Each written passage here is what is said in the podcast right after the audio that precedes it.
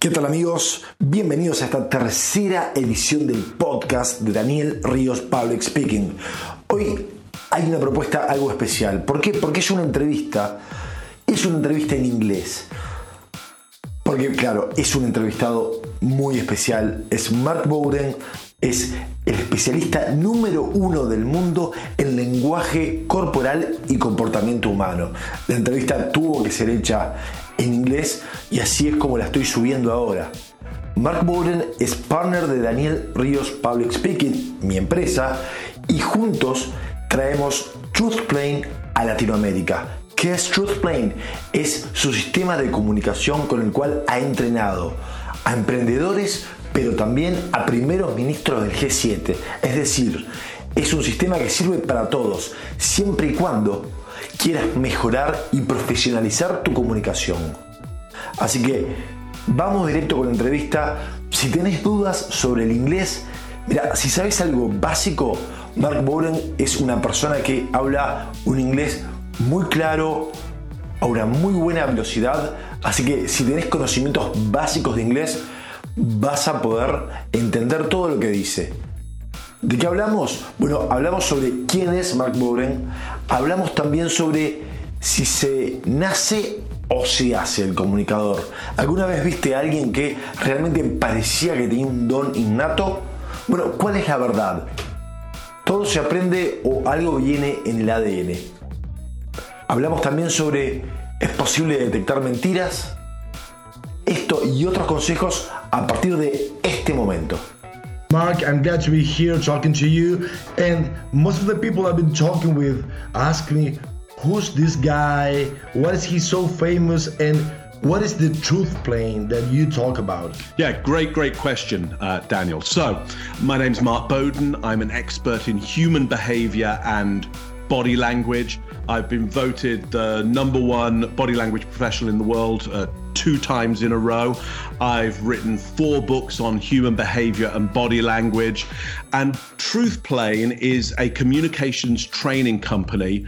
And we train people all over the world to stand out, win trust, gain credibility every time they communicate. We're doing that through workshops, through keynotes, through one on one training as well, not only through me, but through other skilled professionals, including, of course, yourself. Daniel, uh, who are getting across the truth plane methodology and their own methodologies uh, across the world. That's that's me, and that's what we do. So, uh, just like everybody who works in in Truthplane, what we what we work with is anybody from a single entrepreneur who's new to their message up to somebody who may be even a prime minister of the G7 who may be not so new to the world of communication but they still have barriers that they need to get through. They're at that point where they need new help new training new tools new techniques in order to bridge that gap from where they are now to where they really need to be in order to get their message across stand out, win trust, and gain credibility. So this work, either through me or through yourself, Daniel, is is open to everybody. All you need is the need to want to be a way better communicator and reach more people. What would you say is the difference between amateurs communicators and professional communicators? What is the difference between them? Well, look, really, it's nothing more, I would say, than a much higher need in order to get that message across from a work point of view. The the, the amateur communicator uh, is is probably working in the in the in the world and with their uh, their, their social groups, but they're not relying on communication potentially for their business to really make money to, to supply to their family and to their uh, their general society. The professional communicator, I would say, communication for them is central to their business, how they make money, and how they provide for themselves and their family and their community. I mean, you can learn that Nobody is born to be a great communicator. We all learn that skill. Now, some people look like they've been born great communicators. No, they've learned the skill, they just don't know how they learned it, or you don't know how they learned it. All these skills can be be learned. All you need is a, a, great trainer. So, to be a professional communicator, try and seek out professional help around that. Just like you would in any area of your profession, find good people who can help you learn that skill. And communication, it can, the best communication techniques can absolutely be learned. All right, let's move on now to a couple of quick tips that I'm sure the people will appreciate. How to gain trust when you're public speaking. Sure, absolutely. So, look, we, we make up our mind immediately as to whether a, a, professional communicator can be trusted or not. You know, they come out in public and we decide immediately is this person benefit for us or are they risk? And we mainly make that judgment based on their non-verbal communication, their body language. Let me tell you, there are two types of body language there's open body language and there's closed body language. Yeah, there's warm body language and there's cold body language.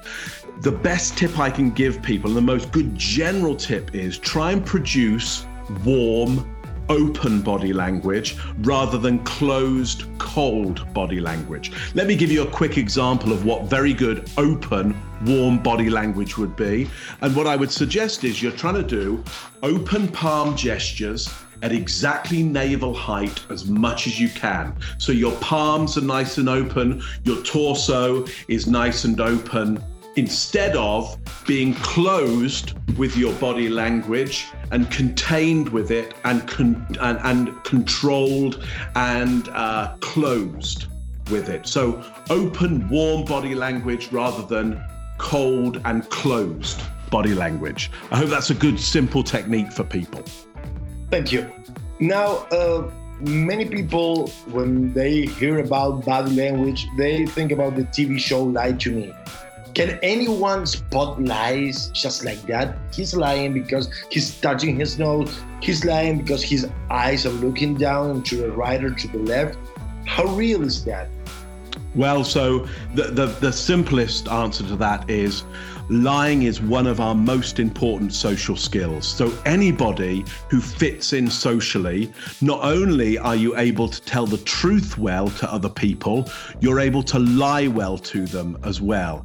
Because it's important that now and again we can massage the truth a little bit, manipulate the truth a little bit for the good of the people that we're talking to and for the good of the group. And if we weren't able to do that, if we weren't all of us able to be good liars and be able to lie without being detected, then we wouldn't be able to get on socially. So we're all very good liars and we're not very good at detecting lies. So no, there's there's no kind of one signal for for lying.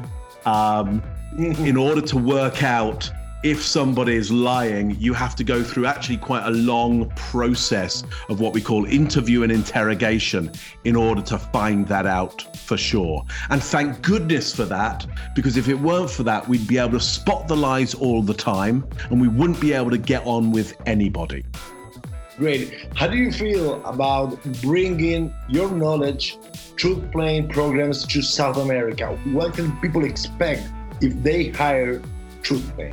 If you or your organization, if you know that you could profit more, if you and your people were seen more and seen more credible and seen as more trustworthy, then really take that truth plane training because there's no other training in the world that will more quickly and more effectively win you that trust and credibility, not only if you're communicating in South America, but very much especially if you're communicating from South America as a South American across the world because the truth plane techniques are universal. They're not specific to just one culture. So you can expect, I would suggest, the best the best tools and techniques in terms of how to present yourself in the world. So we welcome everybody to the Truth Plane world. Well, thank you, Daniel. Thank you for uh, you know giving this opportunity to to speak to you and to South America in general. And of course, if anybody out there is thinking that they're they're looking for this kind of help, then just speak to Daniel. He's your best access to these techniques, uh, to Truth Plane, uh, and to me. So, thanks for having me. Muchas gracias por haber escuchado esta entrevista.